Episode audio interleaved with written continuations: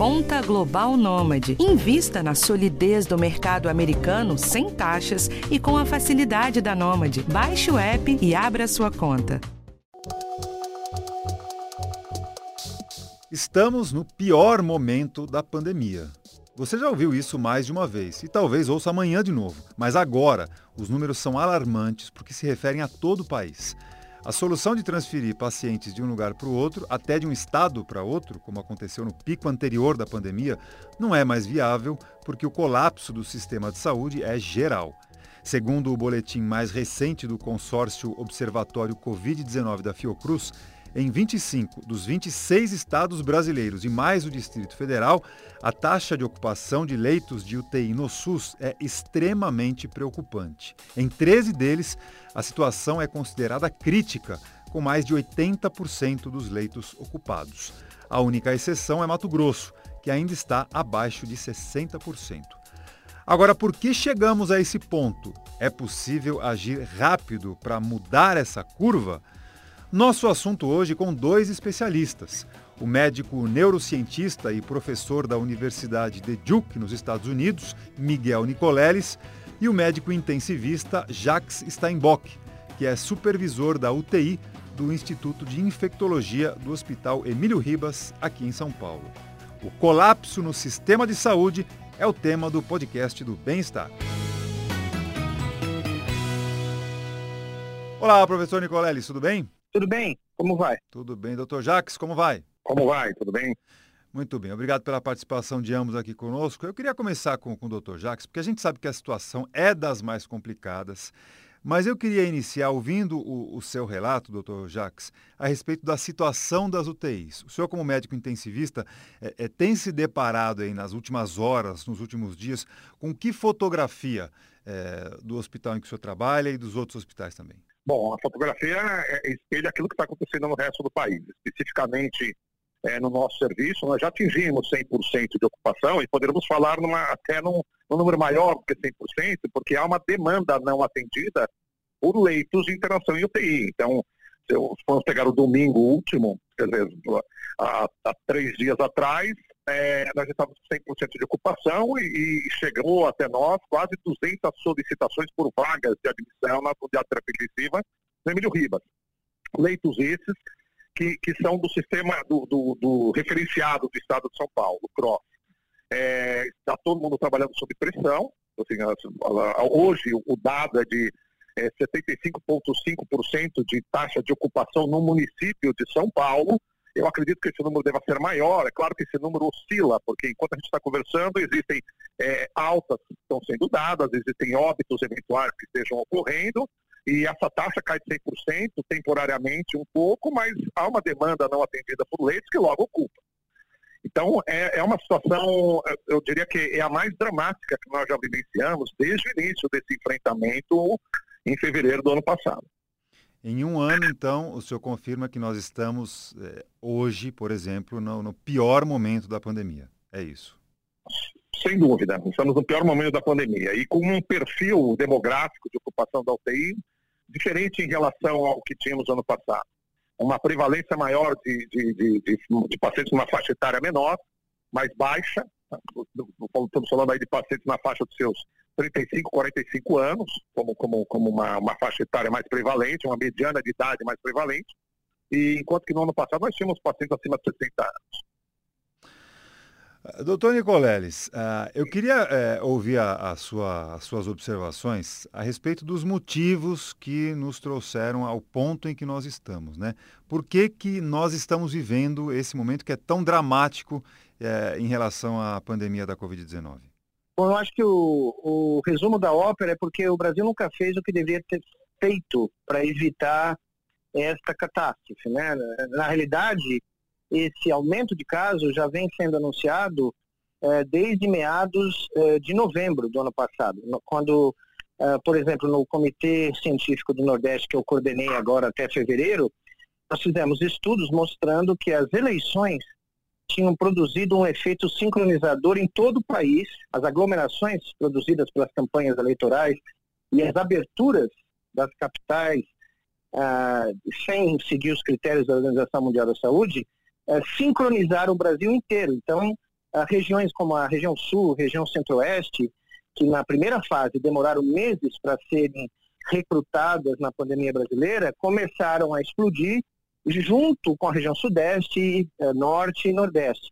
Então nós tivemos pela primeira vez o país inteiro mergulhado uh, num aumento de casos que foi aumentado com as festas do final de ano e agora teve mais um outro impulso com o carnaval, né?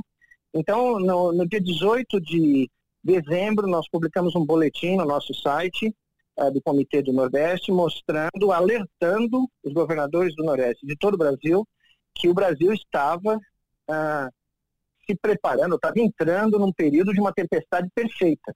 E no dia 4 de janeiro eu soltei um alerta, uh, aí já pessoal, uh, dizendo que se nós não começássemos a fazer um lockdown nacional, uh, nem que começasse escalonado, mas que evoluísse para um lockdown nacional, nós íamos entrar numa situação de colapso. E o, e o que o Dr. Jacques acabou de relatar é exatamente o que eu tenho ouvido de amigos e colegas por todo o Brasil. Hoje não é só uma região, uma capital que está nessa situação. Nós temos Porto Alegre, né, com, com, completamente colapsada, nós temos Salvador, nós temos Fortaleza, nós temos capitais por todo o Brasil, e como são elas que têm os maiores leitos, a maior concentração de leitos de UTI, ah, como o interior começou a crescer simultaneamente com as capitais nessa segunda fase, ah, não tem para onde correr. Né? Então, os casos graves que não encontram leitos no interior têm que migrar ah, para as capitais. E a, e a gente vê que a, o, a falta das medidas apropriadas que deveriam ter sido tomadas no momento correto, no timing correto para impedir essa explosão, não foram tomadas.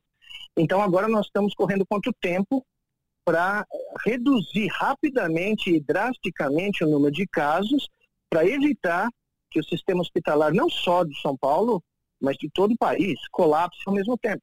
Né? Então, para isso, você tem que evitar, na linha, na trincheira da pandemia, o aumento da transmissão ou as taxas atuais. Tem que eh, fazer com que elas caiam rapidamente para que não surjam mais casos graves que ponham mais pressão no sistema de saúde. É, sem dúvida um, um desafio gigantesco que talvez pudesse ter evitado lá, eh, eh, lá atrás se, se, algumas medidas fossem tomadas. Professor Jacques, o senhor menciona aí uma mudança no perfil dos ocupantes das UTIs. Será que isso tem a ver com, a, por exemplo, as festas de final de ano, alguns eventos de carnaval que aconteceram de forma clandestina e que certamente foram frequentados por, por, por, essa população mais jovem? Teria relação? Olha, é, é, aquilo que o professor Miguel falou, é uma tempestade perfeita. Então, são vários os motivos é, que nós poderíamos elencar para justificar essa mudança demográfica. Um é que realmente esse é um perfil é, é de faixa etária mais exposto. Então, é uma população laboralmente ativa que sai para trabalhar e que, naturalmente, se eu tiver um aumento da transmissão, é quem vai estar com risco maior de, de, de, ser, de ser infectado.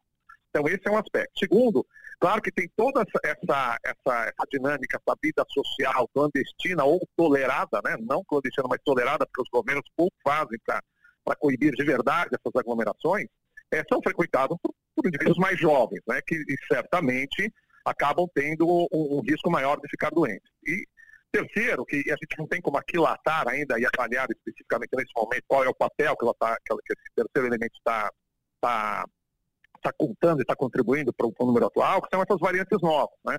É, que por, pelo fato de serem mais infectantes, isso nós sabemos, né, estar justificando um aumento global no número de casos, e mesmo que eu tivesse um percentual de, de fixo por exemplo, das, das, formas graves. Ou seja, eles não são necessariamente causadores de formas mais graves. Nós não sabemos isso por enquanto.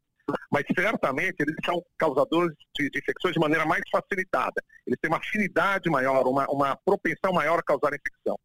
Eu mantenho essa, esse, esse percentual fixo de formas graves, vai haver uma pressão no sistema de saúde com pacientes que estão expostos. Então, assim, quem é que está exposto? São pacientes mais jovens, laboralmente ativos. Esse, esse é um contingente, então, que vai ter um, um uma participação relativa na, na, na, demografia da UTI maior, já que os idosos continuam em, em lockdown. Né? Eles foram um grupo de risco mais prevalente da terapia intensiva no primeiro momento desse, desse enfrentamento, mas os idosos que são aposentados ou eventualmente que, que dependem é, de ajuda para sair e que estão fora da, do, do, do, mercado de trabalho, eles estão aderindo muito mais às medidas de prevenção do que, do que os mais jovens. Existe um terceiro aspecto, que, um quarto aspecto, que também nós não temos muito como avaliar, que é a abertura das escolas. Então a gente sabe que é, crianças elas não são alvo preferencial para formas graves de Covid-19, mas há trabalhos, há, há, há, uma certa controvérsia em relação a isso, mas podemos elencar aqui alguns trabalhos mostrando que, que quando você abre escolas, em alguns momentos você aumenta a taxa de, de, de infecção e essas crianças levam a infecção para os seus pais e para os seus avós. É, coincidência ou não, a faixa etária que está prevalecendo agora, em torno de 40, 45 anos, é, são aqueles que têm é, filhos em idade escolar. A gente não pode, não posso afirmar isso, não podemos afirmar isso ainda, mas é, é como, como o professor falou, é, o Nicoleles comentou, é uma tempestade perfeita. Nós simplesmente é, desguarnecemos as medidas que sabidamente poderiam é, contribuir para evitar que isso acontecesse e liberamos um monte de outras situações de, um, de uma só vez e que cada uma pode estar tendo uma pequena contribuição aí para esse quadro catastrófico que nós estamos enfrentando no momento. Uh, doutor Jacques, eu, eu, já volto a falar com, com o professor Nicoleles, é que o senhor falou sobre a nova variante, sobre as novas variantes, eu não queria deixar passar esse assunto que é dos mais importantes. A gente tem, a gente descobriu aqui no Brasil uma variante que é muito potente, é extremamente transmissível. É, esses casos já estão é, chegando às UTIs, já estão sendo identificados dentro das UTIs? Olha, eu vou dizer assim, o, o nosso problema é justamente esse, né? Identificação. Nós não temos no país um, um, um, programa avançado aí de vigilância genotípica. A gente não consegue sequenciar os vírus que estão causando infecções nos nossos pacientes. A gente pode fazer isso com algumas amostragens isoladas, né? E, e daí tentar derivar o que esteja acontecendo no país. Mas o fato é que são vírus extremamente infectantes. Não houve qualquer tipo, e nem seria possível que houvesse qualquer tipo de bloqueio sanitário quando os primeiros casos foram, foram, foram detectados em Manaus. De lá para cá, vão quase 70 mil é, é, viagens aéreas, pessoas que vieram da região norte para a região sul-sudeste. Então, certamente, nós temos esse vírus, esse vírus alarga, essas variantes novas na região sul, sudeste e nordeste. Onde, aliás, tem uma outra variante, né? A região nordeste tem uma variante um pouco distinta dessa, dessa amazônica. E Vejam, essa, o, o, que se sabe dessa, dessa da variante brasileira é que ela tem um conjunto de mutações, aí são 17 mutações, 10 delas no spike, que é que é o, o, a estrutura molecular do vírus responsável pela, pela ligação às células que ele vai infectar. E três dessas mutações especificamente no sítio principal de ligação. Coincidentemente, essas três mutações são as mesmas que apareceram no quadro aí de evolução convergente na África do Sul, quase que simultaneamente em locais distintos, mas provavelmente selecionados pela mesma pressão seletiva, tanto lá na África quanto aqui no Brasil. E o que, que ela tem de gravidade? Que mesmo pacientes que já tenham anticorpos desenvolvidos pelas formas é, matriciais, as formas antigas é, do, do, vírus, aquelas que circulavam ano passado, mesmo esses anticorpos, eles têm uma potência muito diminuída para impedir infecções com relação a essas formas novas. Daí a facilidade com que essas, essas variantes vão, vão, vão prevalecer e vão se tornar mais é, é, predominantes no nosso meio. Se elas causam ou não formas mais graves, é aquilo que eu já comentei. Não dá para saber, é cedo ainda, mas que elas têm o potencial de causar um número maior de casos, isso está ficando bastante evidente agora. E um número maior de casos vai significar necessariamente um número maior de formas graves, e é isso que está pressionando o nosso sistema de saúde no momento. Quer dizer, o que já não é bom, né? o que aliás é ruim, pode ficar ainda pior. É, é enquanto Sim. isso, os cientistas é, agora se debruçam para saber se as vacinas vão conseguir nos proteger também contra essas novas variantes, né? porque ainda não há nada é, exatamente conclusivo em relação a isso. É, professor Nicoleles, falando em vacina, como é que o senhor está vendo a, a, campanha aqui no Brasil? Está indo bem ou podia, podia estar indo melhor? Veja, só para corroborar o que o Dr. Jacques acabou de falar, existem estudos em vários países mostrando em Israel, no Reino Unido, nos Estados Unidos, no, uh, nos estados do sul dos Estados Unidos. Eu moro num estado do sul dos Estados Unidos, então eu acompanho com uh, muito de pré, perto isso, que a abertura das escolas uh, nessas regiões, nesses países, estava diretamente correlacionada com os novos surtos. tanto é que Israel teve que fechar imediatamente escolas, a Inglaterra fez o mesmo, a Alemanha fez o mesmo, que é algo, né, para os alemães e para os ingleses foi chocante, Uh, e no estado da Geórgia, por exemplo, nos Estados Unidos, vários surtos ocorreram por causa da abertura prematura das escolas. Então, a, as correlações existem e são muito claras, né? Como o Dr. Jacques levantou. A questão da vacinação, evidentemente, o Brasil, como em outros departamentos do manejo da, da pandemia, não tomou as providências logísticas e estratégicas necessárias para que nós estivéssemos vacinando hoje o número de pessoas que a capacidade uh, do país tem de vacinar. O Brasil é referência mundial em várias campanhas de vacinação. O Ministério da Saúde tem uma experiência, uma larga experiência de, e uma competência acumulada reconhecida mundialmente. Só que nós estamos vacinando quatro vezes menos que o Chile, por exemplo. Nós estamos vacinando sete vezes menos que, que a, a Inglaterra ou os Estados Unidos.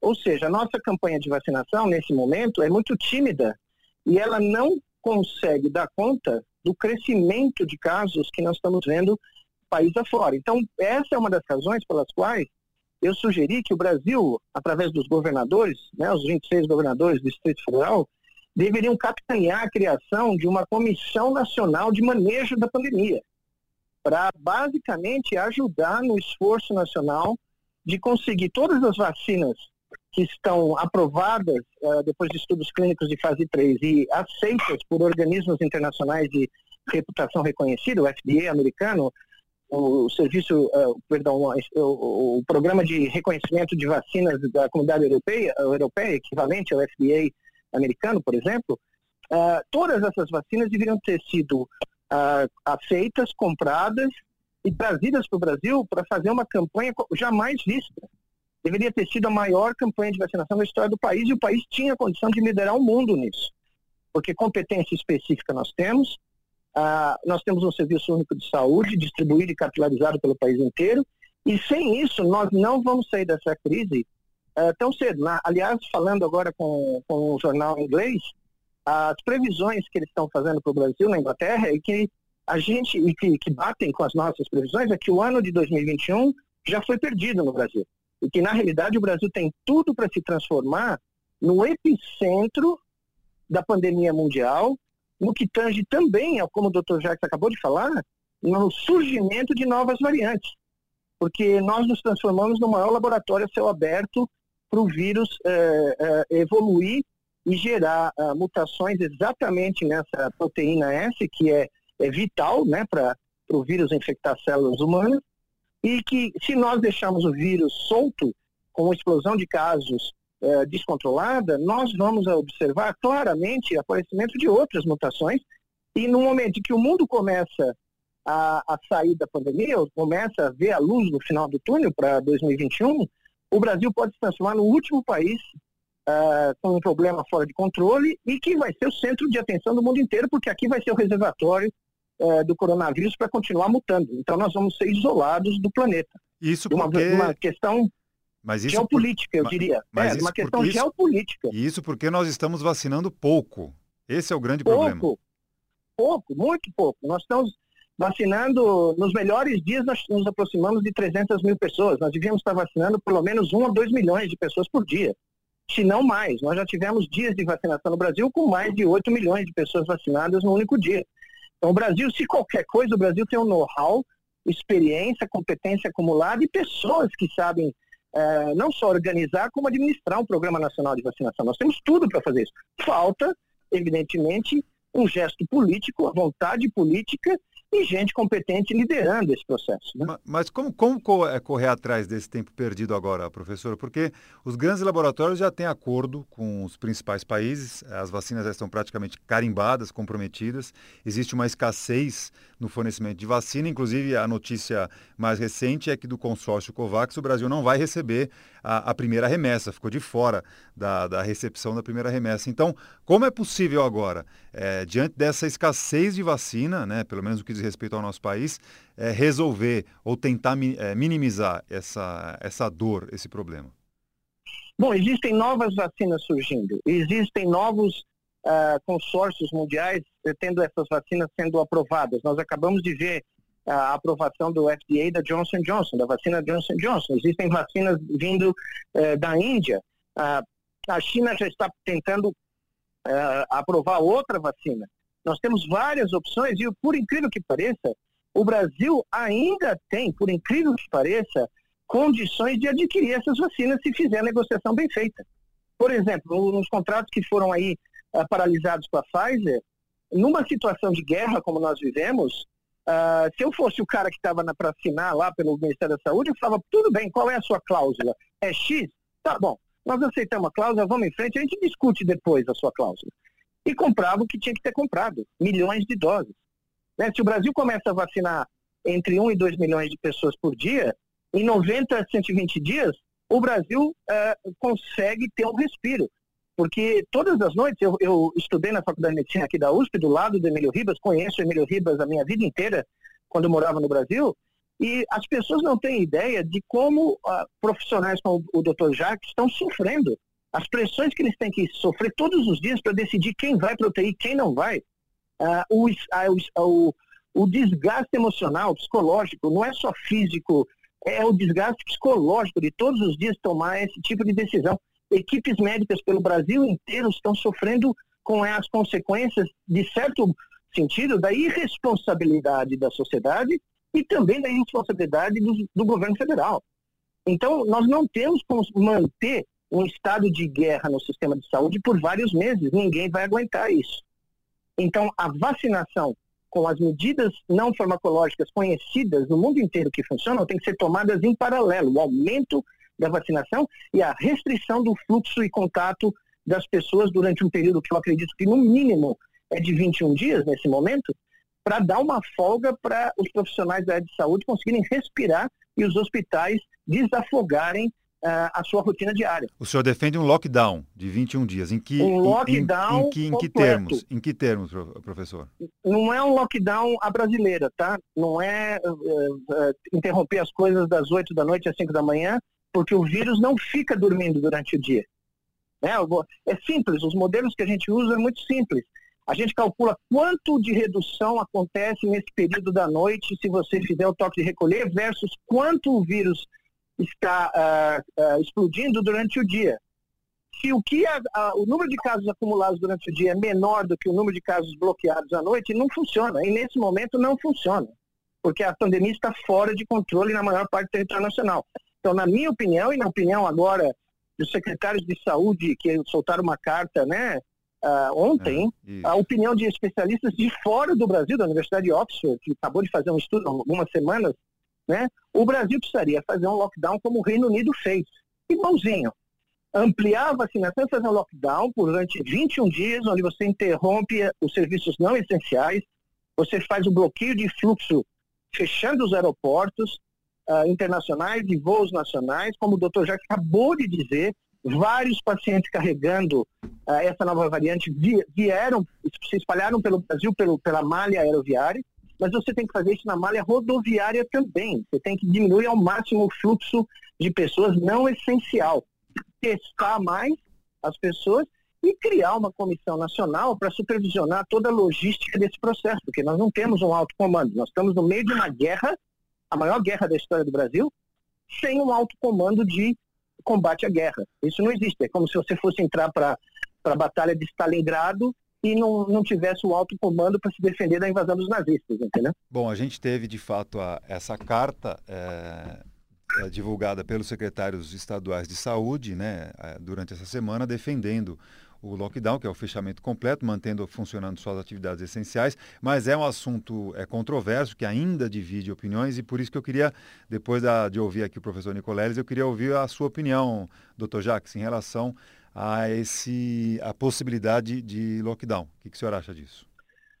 Bom, é, em relação à, controvérsia, eu eu, assino embaixo do que o professor colégio falou, 150%. Então, aqui não vai haver controvérsia nenhuma. Eu concordo o gênero, número e grau com que o, professor Miguel acabou de falar. Não há outra solução para o momento. Eu acho que existe o, o binômio. Um é, é o, o, o, ritmo de avanço na, no, no programa de vacinação. Esse é um dos aspectos. E o outro é que eu tenho que diminuir o RT, eu tenho que diminuir o número, número novo de casos novos. É, porque uma coisa não funciona sem a outra.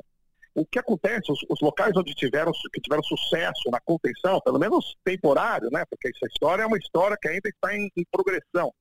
foi Israel, Dinamarca, eles conseguiram, só funcionou a, a, a essa, as medidas de contenção porque eles avançaram nos dois, nos dois braços.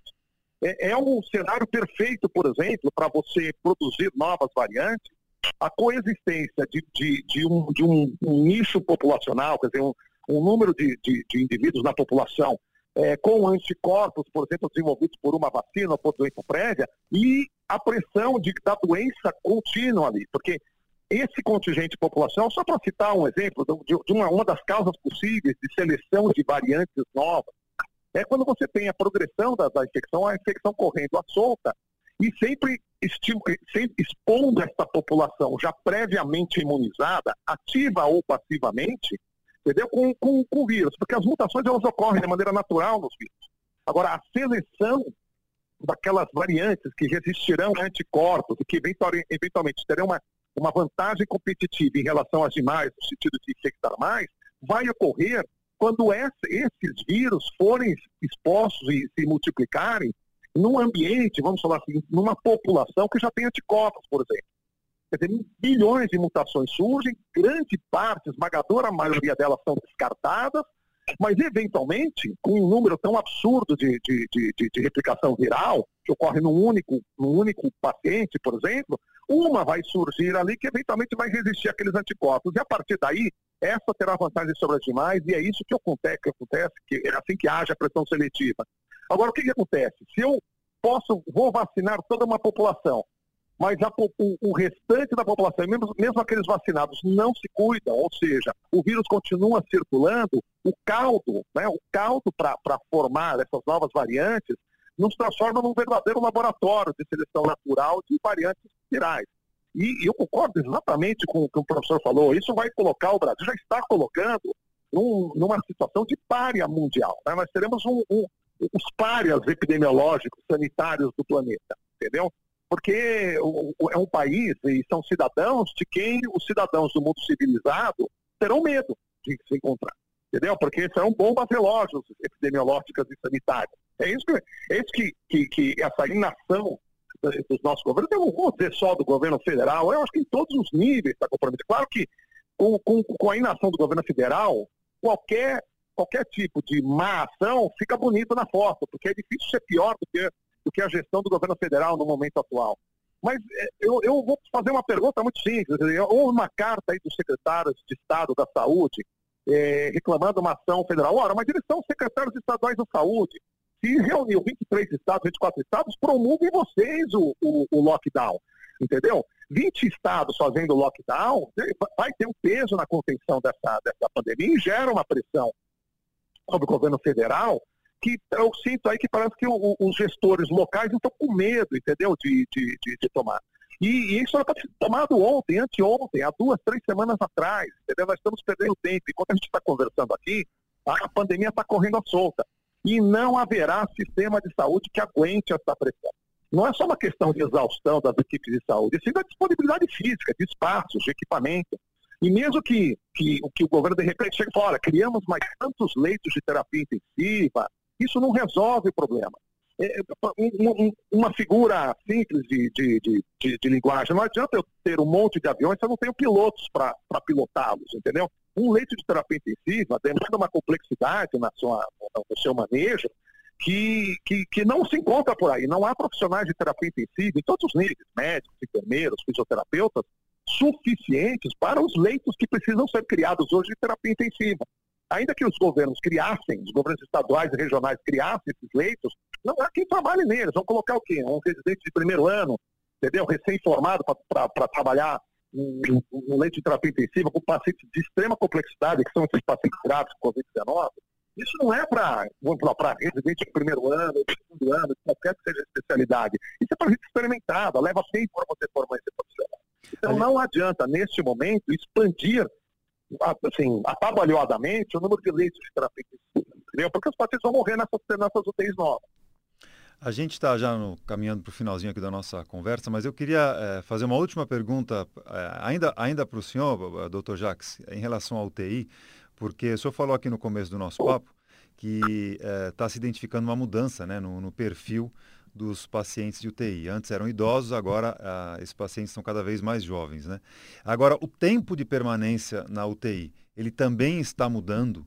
Quanto tempo uma pessoa ficava eh, no início da pandemia, ou alguns meses atrás, e agora, né? Quanto tempo a UTI está sendo ocupada pelo mesmo paciente? Olha, eu, eu tenho lido, lido que, que o tempo tem aumentado, mas eu, eu não acho necessariamente que isso seja por conta de uma variante viral, não dá para se saber isso, ou por conta da faixa etária. O que acontece é o seguinte, quando eu tenho 10 pacientes para um leito de terapia intensiva, eventualmente eu vou estar admitindo nesse leito pacientes mais graves. E a gravidade com a qual ele é admitido faz com que ele demande um tempo de tratamento maior. Então, a probabilidade de ele ficar mais tempo, de ter é, mais complicações, é maior. Porque, no final das contas, eu estou admitindo pacientes mais criticamente enfermos do que estava anteriormente. Quando eu tenho um número de leitos suficiente, com a ocupação de 40%, 50%, pacientes que eventualmente, entendeu, talvez pudessem até ser admitidos numa unidade de semi-intensiva, acabam indo para a UTI. Esse paciente fica pouco tempo lá, tem menos comorbidades e o prognóstico melhor. Então, é, eu, eu acho que anda tudo junto. Dizer, no, no, final das contas, como nós temos todo o sistema pressionado, nós acabamos tendo pacientes que, um, chegam mais tardiamente ao hospital, porque ele leva mais tempo para conseguir uma vaga, já que elas estão todas ocupadas. Quando chega e perdeu esse tempo de tratamento, o prognóstico dele, já a admissão na terapia intensiva, já está prejudicado já é pior. Pacientes mais graves, entendeu? mais graves, que levaram mais tempo para serem atendidos, vão demandar mais tempo em terapia intensiva. Então, é um ciclo vicioso, entendeu? Que se nós não interrompermos agora, quebrando a cadeia de transmissão, com medidas de lockdown, de distanciamento, é, nós vamos entrar em colapso. É, doutor Nicoleles, então para encerrar, é, expectativa versus realidade, né? Do jeito que a coisa vai, quando é que o senhor imagina que toda a população, ou boa parte da população, vai estar tá imunizada, vacinada, e a gente pode começar a pensar é, em frear o, o avanço da pandemia? É, eu gostaria de citar o grande historiador americano John Barry, que é um dos maiores especialistas no mundo da história das pandemias, né, que é, afetaram a humanidade. E ele é um grande especialista da pandemia de 1918. E o que ele disse né, no final do livro dele, A Grande Pandemia, é basicamente o seguinte: a, a, em 1918 a ciência pôde fazer muito pouco uh, pela pandemia, porque ela nem sabia muito bem o que era um vírus e não sabia qual era a causa da influenza que matou tanta gente no mundo. Mas naquele momento ficou claro, e esse é o ponto principal, que desde lá até hoje, para você sair de uma pandemia dessa magnitude que nós estamos vivendo, é uma decisão política. Hoje, pela primeira vez na história da humanidade, a ciência tem sim ferramentas para tirar o mundo dessa situação e nós já estamos vendo países saindo dessa situação. Então, as ferramentas científicas que não existiam no passado existem, mas o fator fundamental é exatamente o que o Dr. Jacques acabou de falar: é a coragem dos gestores públicos, dos políticos tomarem a decisão correta no momento certo sob a orientação do que existem de melhores práticas médicas e científicas. Ou seja, como o Dr. Jacques acabou de falar, se todos esses secretários da saúde uh, assinaram essa carta, que acima de 85% de ocupação eles têm que fechar os seus estados, capitais, interior, isso tem que ser feito independente da posição do governo federal. Porque no ritmo, respondendo agora a sua pergunta, no ritmo que nós estamos, de 200, 300 mil pessoas sendo vacinadas, nós já estamos comprometendo o primeiro semestre de 2022. Nós não vamos conseguir terminar de vacinar as pessoas a tempo de termos múltiplas variantes infectando pessoas para as quais as vacinas não funcionam ainda. Tá? É, a análise é, evolutiva que o professor Dr. Jacques acabou de fazer, eu compararia exatamente a perfeita, eu compararia com o uso indiscriminado de antibióticos que gera uh, cepas bacterianas multiresistentes para as quais não tem tratamento nenhum, que já está acontecendo no mundo, porque muita gente começou a usar antibióticos que não, não tem razão nenhuma de usar nas fases iniciais do Covid, né? E nós já temos cepas bacterianas multiresistentes aparecendo aqui no Brasil, em todos os lugares do mundo. Então, é uma decisão política e, curiosamente, no, parágrafo seguinte do livro John Barry, ele diz: as cidades americanas que em 1918 fecharam no começo da pandemia, fizeram distanciamento social, mesmo sem saber qual era a causa da pandemia, foram as que melhor desempenharam nos anos 20 economicamente. Então, se as pessoas, os gestores e políticos estão retardando, tergiversando para tomar as atitudes corretas porque acham que vão comprometer a economia, quanto mais tempo eles demorarem para fechar, pior o desempenho econômico no futuro. Isso é histórico, isso é documentado. Tá? Então, basicamente, no, no, no frigir dos ovos, essa é uma bifurcação existencial para o Brasil. Ou nós fazemos sociedade, gestores, algo nesse instante, damos um cavalo de pau de 180 graus para mudar a situação do Brasil a partir de hoje, ou como o Dr. Jacques falou, e como a comunidade internacional já fala nos jornais de fora do Brasil, o Brasil vai se transformar no maior párea do mundo nesse momento. É o que eh, nós menos queremos, né? É ficar com esse enfoque. Exato. Tá certo, então. Uh, doutor Miguel Nicoleles, médico neurocientista e professor da Universidade de Duke, nos Estados Unidos. Muito obrigado pela atenção mais uma vez com a gente aqui. É um prazer foi todo meu. Muito obrigado pelo convite. Dr. Jacques Steinbock, que é supervisor da UTI do Instituto de Infectologia do Hospital Emílio Ribas, aqui em São Paulo. Também agradeço muito a sua atenção com a gente mais uma vez. Muito obrigado, eu que agradeço a todos. Um abraço aos dois. Esse foi o podcast do Bem-Estar, que teve produção e gravação de Ana Amélia Bazella, edição de Guilherme Amatucci e edição de redes sociais da Mariana Garcia. Quarta-feira que vem eu espero você com um novo assunto, sempre relacionado à sua saúde e à sua qualidade de vida. Até lá, tchau!